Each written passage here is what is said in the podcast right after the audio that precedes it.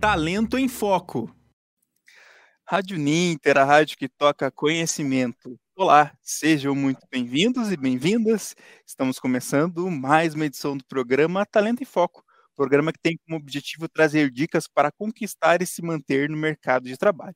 O programa é sempre com a apresentação e parceria aqui é, da professora é, mentora de Erika Lotz, eu sou no Tozin, e já vou, então, dar as boas-vindas para a professora Érica, é, que é mentora de capital humano, é, docente em programas de graduação MBAs na área de gestão de pessoas e coaching, autora de livros. Seja bem-vinda, professora Érica.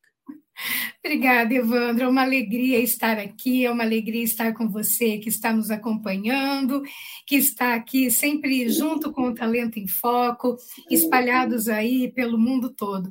E hoje, olha só, nós temos uma convidada muito especial, Janaína Bueno. Seja muito bem-vinda para tratar de um tema tão caro que é como nos mantermos no mercado de trabalho.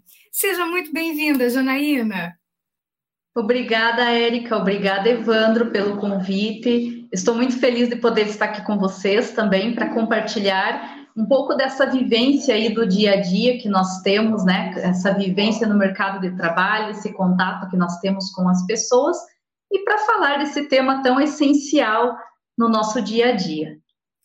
Bom, Evandro, faça as honras da casa e apresente a nossa convidada para o pessoal que está nos acompanhando.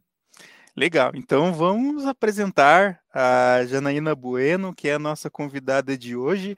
Ela é psicanalista, pós-graduanda em neurociência e comportamento, especialista em desenvolvimento humano pelo autoconhecimento, atuante há mais de 20 anos no mercado corporativo em posições de liderança e gestão. Ah, ela atualmente atua como business partner em recursos humanos, com foco em recrutamento e seleção, e como mentora terapêutica com foco no autoconhecimento para a carreira. Então, deixa as boas-vindas para a Janaína. Quero que você fale um pouquinho, então, inicialmente, da, da, da tua experiência nessa área, né, antes da gente começar esse bate-papo que promete muito. Obrigada, Evandro. Bom, eu iniciei, né, como até o Evandro trouxe, já faz mais de 20 anos que eu estou no mercado corporativo, atuando em, posição, em posições de gestão e liderança. É, passei por vários nichos aí que, de, do mercado, ramos de atuação. Atuo como psicanalista também, né, sou psicanalista.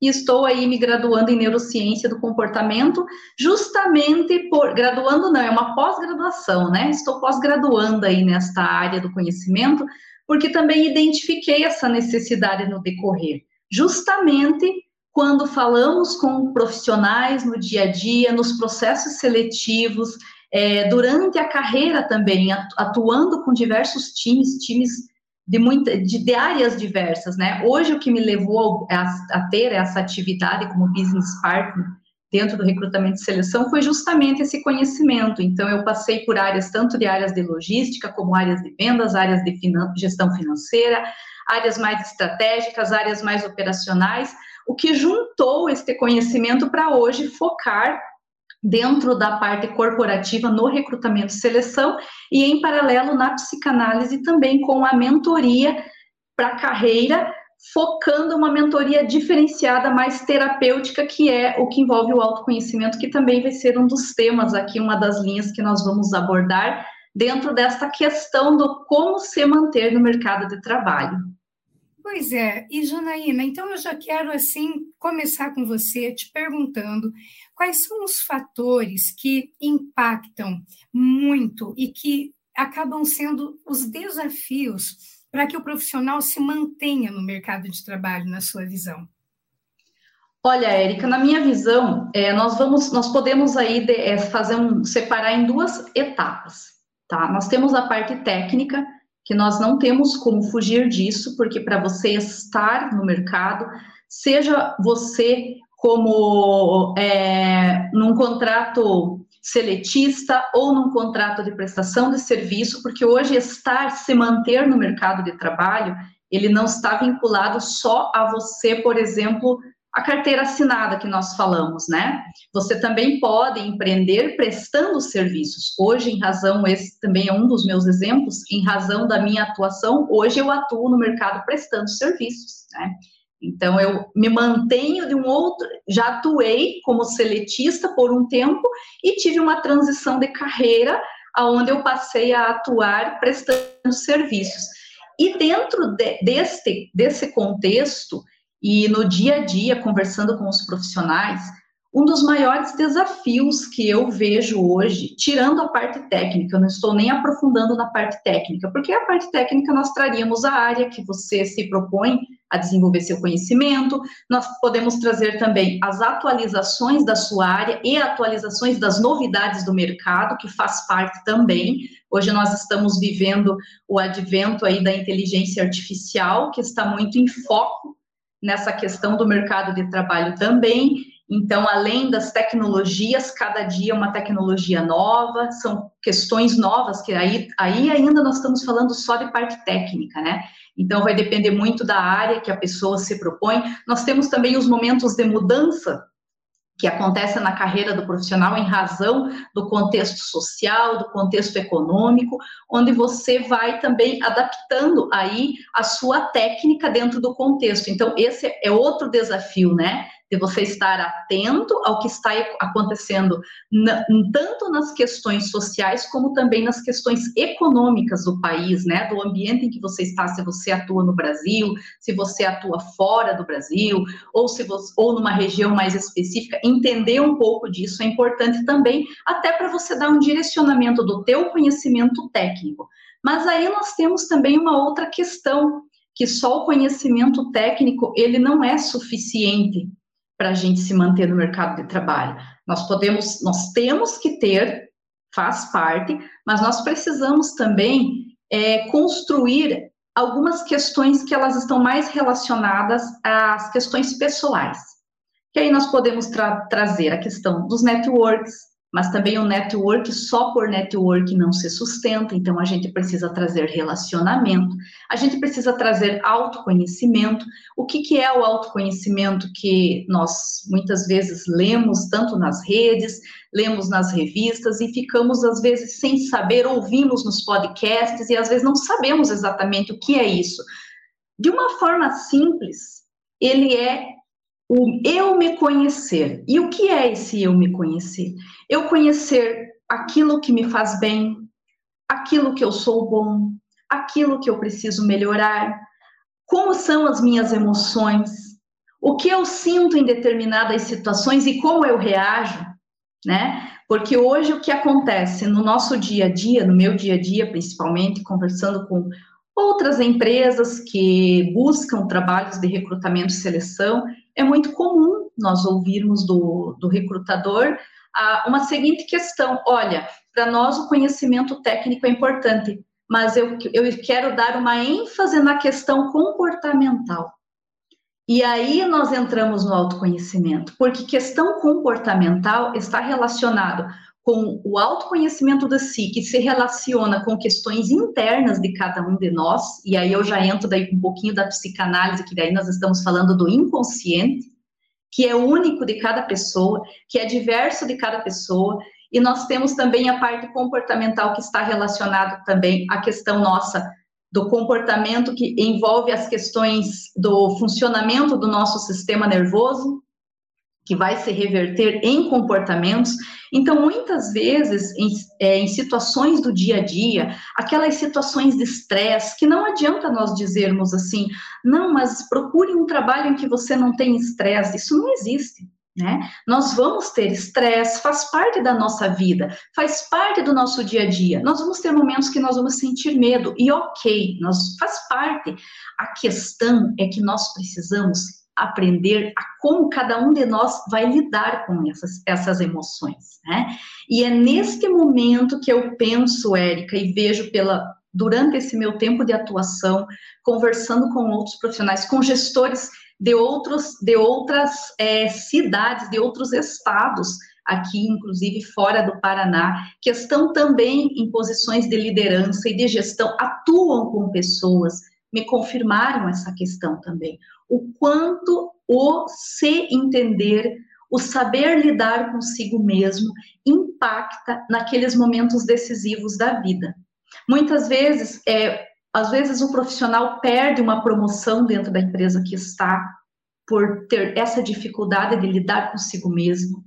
Muitas vezes o profissional deixa de se arriscar em uma atividade promissora para sua carreira, porque talvez ele não, ele se sente ele ou ela se sente aquela insegurança e não sabe como lidar com aquilo. E isso acaba muitas vezes interferindo, né? E aí a gente pode trazer muitas e outras questões, né, aprofundar, mas estou trazendo uma coisa mais ampla para a gente ir trazendo aí os pontos principais. Então, nessa sua abordagem ficou muito claro, né, que você olhou para os aspectos técnicos, comportamentais, você olhou pela janela para olhar para o mercado, para olhar para a cultura, para olhar para a economia. E aí, o que vem, né, o que me passa muito nessa sua fala é exatamente um termo que hoje se utiliza muito em inglês, que se, que se chama lifelong learning ou seja, né, estamos em constante aprendizado ao longo da vida. Você pode falar, comentar conosco é, sobre essa questão do lifelong learning e o quanto é, você acabou dando até testemunho de lifelong learning, porque você está fazendo pós-graduação e não para nunca, né?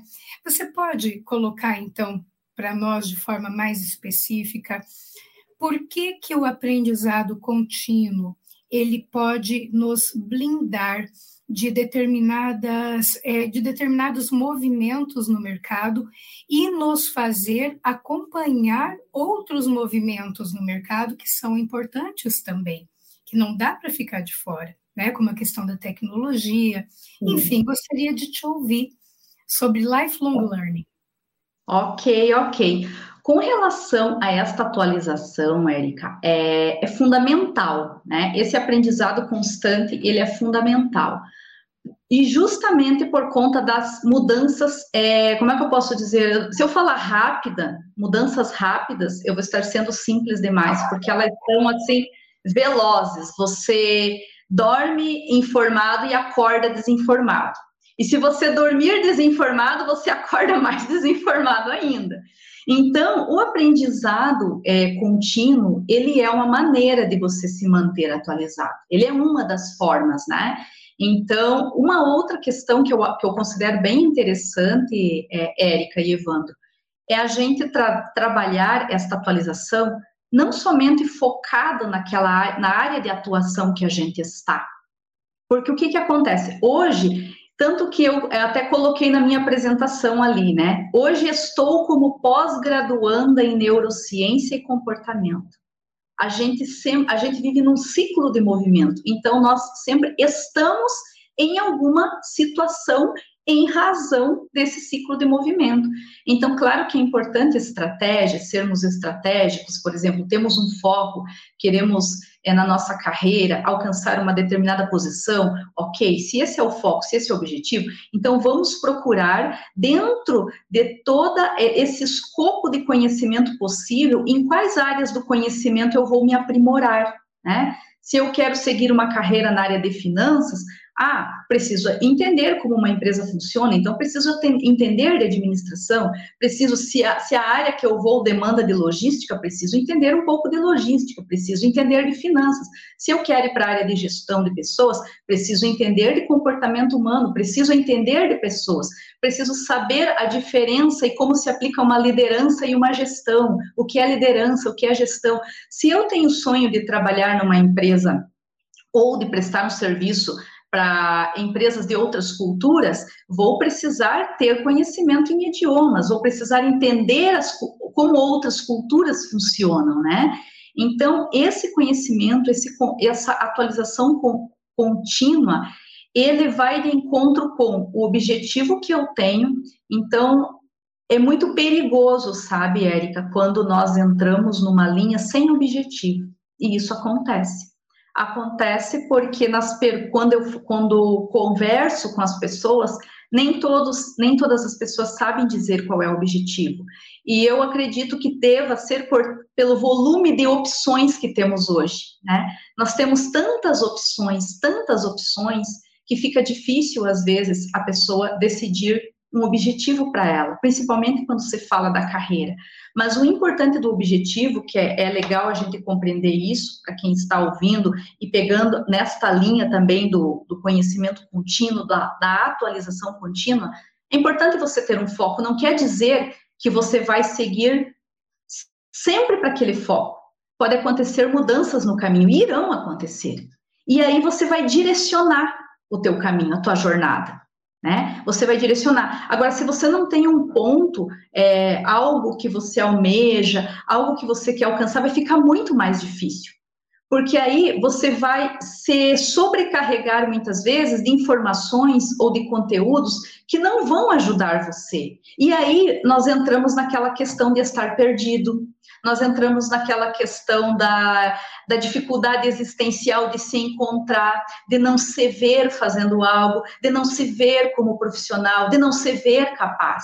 Então, por exemplo, um exemplo bem simples: se hoje eu estou numa graduação, estou graduando administração e tenho um objetivo, tá? Estou graduando administração porque quero ser uma administradora, porque eu quero ocupar um cargo de diretoria, porque eu almejo abrir o meu negócio, por que, que eu quero fazer isso? Então é importante isso. Qualquer curso, qualquer formação, qualquer especialização, pós-graduação, até um mestrado, para quem vai para um mestrado, é importante saber por que eu quero fazer isso. Então, é a primeira pergunta quando, você, quando nós falamos numa linha de desenvolver conhecimento, de agregar, é responder para si mesmo por que eu quero fazer isso. Né? A partir do momento, o que eu quero fazer, o que eu quero alcançar. Então, são perguntas básicas que demandam, às vezes, e na maioria delas, uma certa reflexão. Porque muitas vezes a gente ouve, ah, faça o curso tal, faça administração, faça medicina, faça engenharia. E você vai lá e faz, mas você não se respondeu. Tá, mas eu vou fazer por quê? Por que eu quero fazer isso? Né? A partir do momento que você consegue dar a resposta para você, o que você quer e por que você quer, fica mais fácil de você direcionar a sua linha de conhecimento, a sua formação, os cursos que você vai fazer, se você vai fazer uma graduação, se você vai fazer uma segunda graduação, se você vai fazer uma pós, duas, três, se você vai fazer cursos é, focados num tema específico, por exemplo, de repente você quer, é, digamos, ficar. É, vamos pensar na inteligência emocional. Você pensa em fazer uma formação menor para você direcionar para um nicho da tua carreira, né? Porque quando falamos de inteligência emocional, esse termo ele é muito amplo mas você pode aplicar ele em várias situações da carreira. Por exemplo, a inteligência emocional que um administrador que atua na área de finanças precisa ter é diferente da inteligência emocional que um advogado precisa ter. Então, são coisas diferentes, mas embora a aplicação e o significado tenham, tenham uma significação ali, mas para cada pessoa isso ainda vai ser diferente, não será igual. Legal, Janaína, toda, toda essa explicação. É, e aí você me traz uma, uma palavra que acho que é a inteligência emocional é uma das palavras-chave né, que a gente pode citar aí, né, até porque uma das coisas que diferenciam, né, principalmente o ser humano, né, dos robôs são essas habilidades socioemocionais, né, que a gente adquire a partir da inteligência emocional. E dentro disso, a gente não pode se preocupar tanto com a, não somente com a técnica, para a gente, dentro do mercado de trabalho, a técnica a gente, de certa maneira, já está dentro de um mercado, já adquiriu, mas uma coisa que a gente vê muito comum é, são as soft skills. Né? Então, a gente acaba cada vez mais é, tendo que aprender, lidar com ela. E aí eu te faço a pergunta: como que a gente pode progredir né, nas soft skills? Como que a gente pode desenvolver elas? A gente sabe que tem, tem várias hoje em dia, seja a comunicação, a gestão do tempo, a solução dos problemas, né, inúmeras. Né, mas queria que você então falasse um pouquinho sobre isso. Legal, Evandro, bem pontuado e muito interessante essa tua pergunta também, complementando tudo que a Érica trouxe, esse tema que nós estamos falando aqui. Quando nós falamos em soft skills, é, Evandro e Érica, e para todos aqui que estão nos ouvindo, o que que acontece? Nós entramos ainda, vou amarrar aqui junto com essa fala a questão do autoconhecimento, que é fundamental. Eu comentei ali no, na fala anterior que para cada um tem um significado. Então, o que, que nós aprendemos quando falamos de emoções? Nós, por exemplo, entendemos raiva é igual para todo mundo? Não, não é igual para todo mundo. Felicidade é igual para todo mundo? Não, não é igual para todo mundo. Para cada pessoa vai ter uma representação, cada pessoa vai reagir de uma forma num momento de estresse, tem pessoas que vão expressar, tem pessoas que não vão expressar, tem pessoas que vão sofrer, tem pessoas que vão sentir, tem pessoas que vão sentir um aperto por dentro, tem pessoas que vão ficar travadas, muitas coisas vão acontecer. Entramos de novo naquele ponto da identificação. Para você conseguir desenvolver a inteligência emocional, e aí vamos falar inteligência emocional de vários pontos, porque quando falamos de emoção, nós estamos falando é, Existe, existe um, um, como é que eu vou dizer, um, um, um contexto de que fala das sete principais inteligências emocionais, mas na verdade nós temos que já foi inclusive mapeado 27 inteligências emocionais, 27 emoções, né? Sete, é, sete emoções foram as primeiras, depois foi entendido uma pesquisa feita em Harvard de que realmente temos no mínimo, pelo menos, mapeada 27 emoções com nomenclatura. Então, o que, que acontece? Cada emoção que nós sentimos, na verdade, nós não sentimos uma emoção por vez, nós sentimos mais de uma emoção por vez. Né? Pega um exemplo quando você está olhando rede social. A rede social é muito interessante de você ver isso, porque você começa a olhar o feed, aí vem lá uma foto, uma foto de um alimento, você sente uma emoção vem uma foto de uma pessoa contando uma história de sucesso, que ela ganhou um prêmio porque ela fez, você sente uma outra emoção. Então, é uma enxurrada de emoções. E hoje nós entramos num contexto aí, né, que eu, eu gosto muito desse termo, do mundo contemporâneo, da nossa contemporaneidade. O quanto essas emoções estão latentes nas pessoas e nós, às vezes, nem percebemos, justamente por conta desse fluxo de informações que nós vemos aí no dia a dia.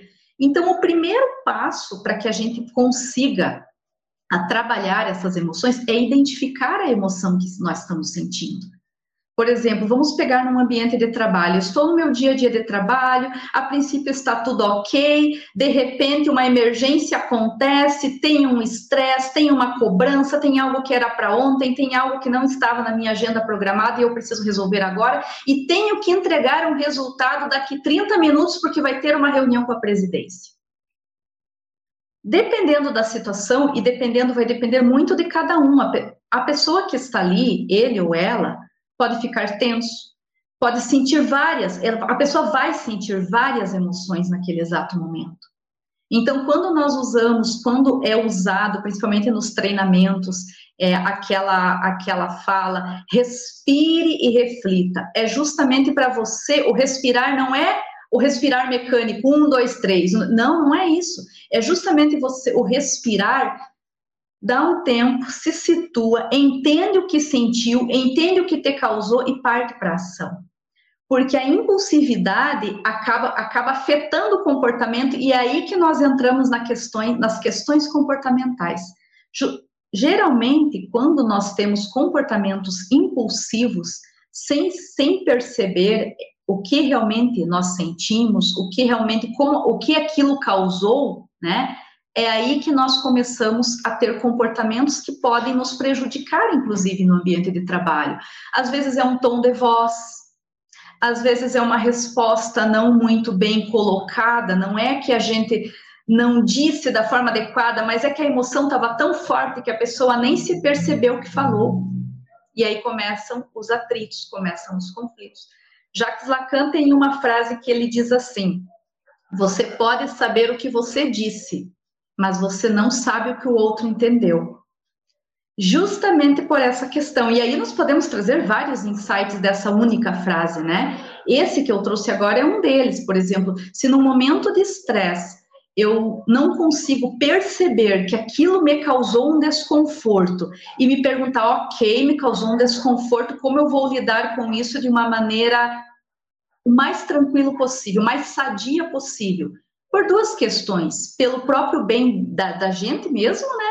E pelo bem ali do ambiente que você está. Também é importante ter em mente que existem coisas que não estão ao nosso alcance. E a gente precisa estar, digamos, consciente disso, né? Nós, nós podemos dar uma garantia daquilo que nos compete e ajudar a construir melhorias, mas não podemos abraçar, por exemplo, aqui nós já entramos numa questão daí de saúde mental, né?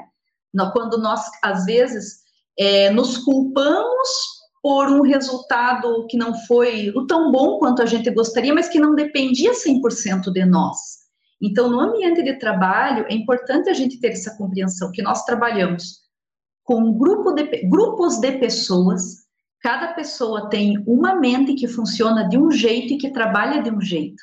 Cada pessoa tem uma forma de trabalhar que se reflete de uma outra forma no comportamento, né? De um jeito específico no comportamento. Isso gera é, até uma questão da empatia.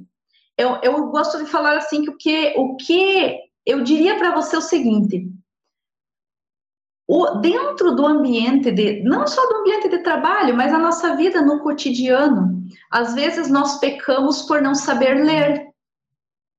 E o ler não é o ler o que está escrito, é ler o ambiente, é ler o contexto, é a empatia de conseguir ler no sentido, não é ler no sentido místico, não é isso, não é estou lendo você, não, assim, é ler, entender, por exemplo, o meu colega de trabalho hoje, eu fiz uma pergunta e a resposta não foi muito boa. Em vez de eu tomar aquilo para mim, achar, poxa, a pessoa não agiu bem, a questão é comigo, não, às vezes essa pessoa pode não estar bem, não que isso justifique, mas quando a gente consegue trabalhar isso, fica mais leve de se trabalhar, né? Às vezes a pessoa não está bem, às vezes aconteceu alguma coisa, às vezes ela precisa só ser ouvida, às vezes ela precisa ficar quietinha ali, então faz parte, então é o ler, né? Ler o contexto, ler a, o contexto do ambiente, o contexto social, o contexto da cultura da empresa, né, que você está, ou daquele ambiente em que você está, né? Ler a si mesmo, no caso de saber ler as suas emoções, saber identificar as suas emoções, para saber como agir também. Então, o primeiro passo para o desenvolvimento dessas das emoções, dessa inteligência emocional, desse autoconhecimento, é nós conseguirmos nós primeiramente olharmos para nós. E isso dá trabalho, mas não é impossível. A partir do momento que você se permite fazer isso, as coisas vão naturalmente ficar mais leves, porque você não vai se autocobrar tanto a ponto de muitas vezes pegar da gente pegar para nós algo que nem é nosso, né? A gente consegue administrar melhor isso, inclusive no contexto no dia a dia de trabalho. Janaína, é muito interessante o que você está nos trazendo. E aí eu gostaria de emendar aqui uma pergunta, porque você trouxe a questão do autoconhecimento, o quanto é importante ler o outro, né? Porque quando você tem essa empatia, quando você tem essa delicadeza, quando você percebe o outro, você certamente cria um ambiente muito mais favorável para você. Agora, é, eu gostaria de te ouvir uma jornada de autoconhecimento, ela requer clareza, né? Requer olhar no espelho e ver, né, os pontos que estão bacana e os pontos que não são tão bacanas assim e que doem muito e que muitas vezes não é fácil de lidarmos com isso. Como o que você orienta?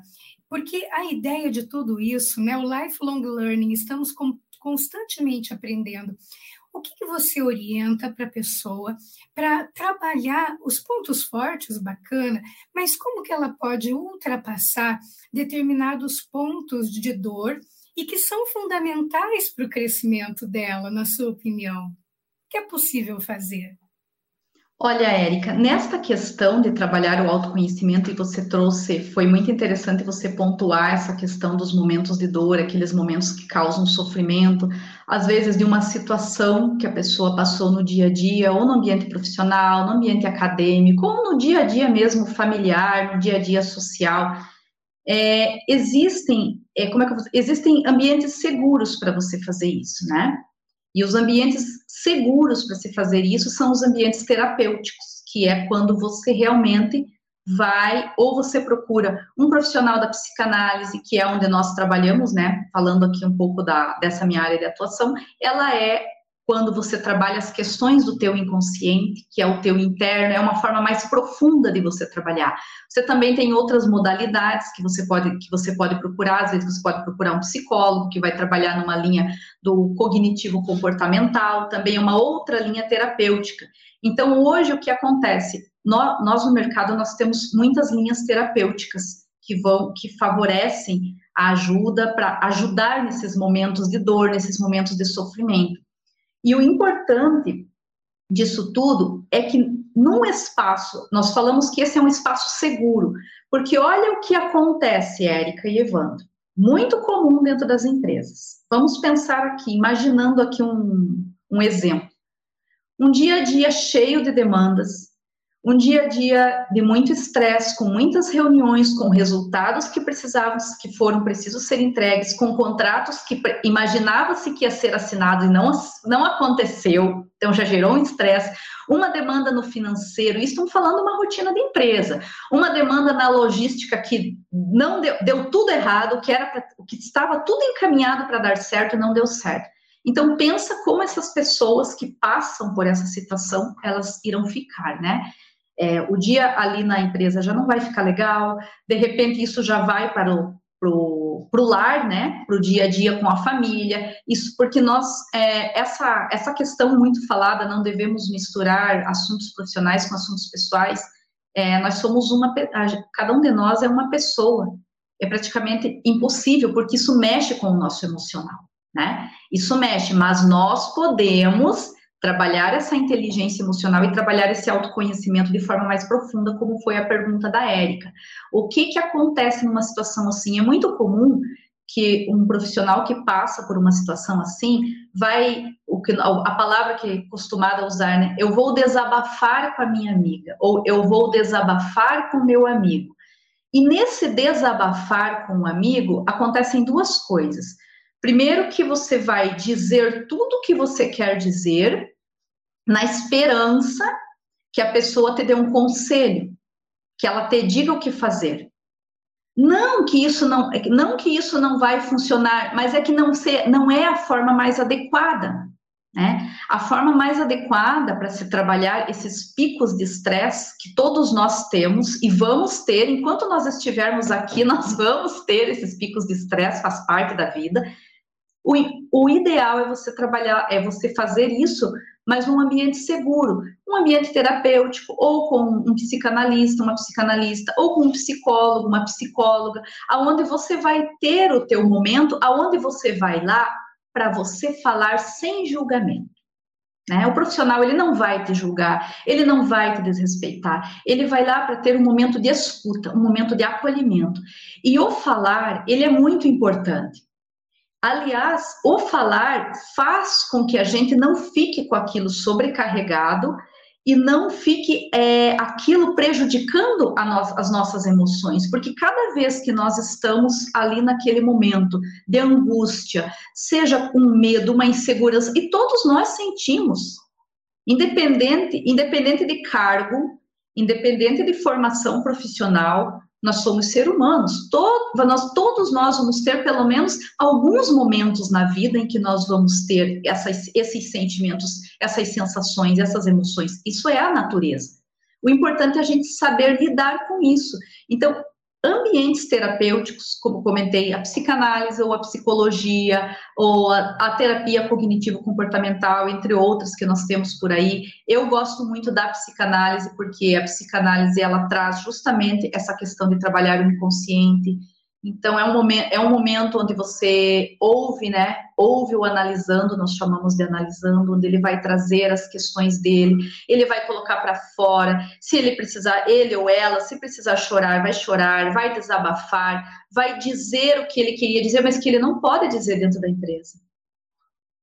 Você não pode dizer, por exemplo, no teu ambiente familiar. Às vezes a gente até faz, mas dependendo, é, você acaba construindo um, mais problemas para as outras pessoas que estão ali. Ainda mais no ambiente familiar, ambiente assim, quando você tem amigos bem próximos, porque o amigo ou amiga, ele também vai sentir com você aquela dor ali, né? Também vai, assim, de qualquer, de, de uma certa forma, ele vai ter aquela preocupação, ali vai querer te ajudar, ele ou ela vai querer te ajudar e vai ter esse impacto emocional também.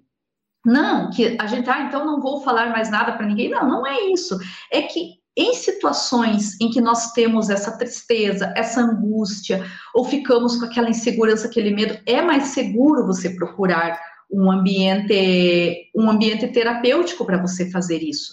É, fora isso, Érica, qualquer outra coisa que eu chegue aqui e diga para você, pra, assim, diga para as pessoas que estão nos ouvindo, ah, faça um, uma sessão.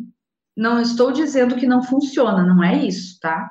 Faça uma sessão de coaching que vai resolver teu problema. O foco do coaching não é trabalhar com o consciente, o foco do coaching é trabalhar com resultado, com foco, com meta para resultado. Então, o que acontece muitas vezes são as, a, é a falta de, de conhecimento, de entendimento do que cada abordagem faz, né? Nós temos muitas abordagens na área da saúde, então nós precisamos entender com o que cada abordagem trabalha, qual é o objetivo daquela abordagem. Por exemplo, se chega para mim uma, um mentorando e fala: Olha, Janaína, eu quero trabalhar com você, é, foco em um planejamento de carreira.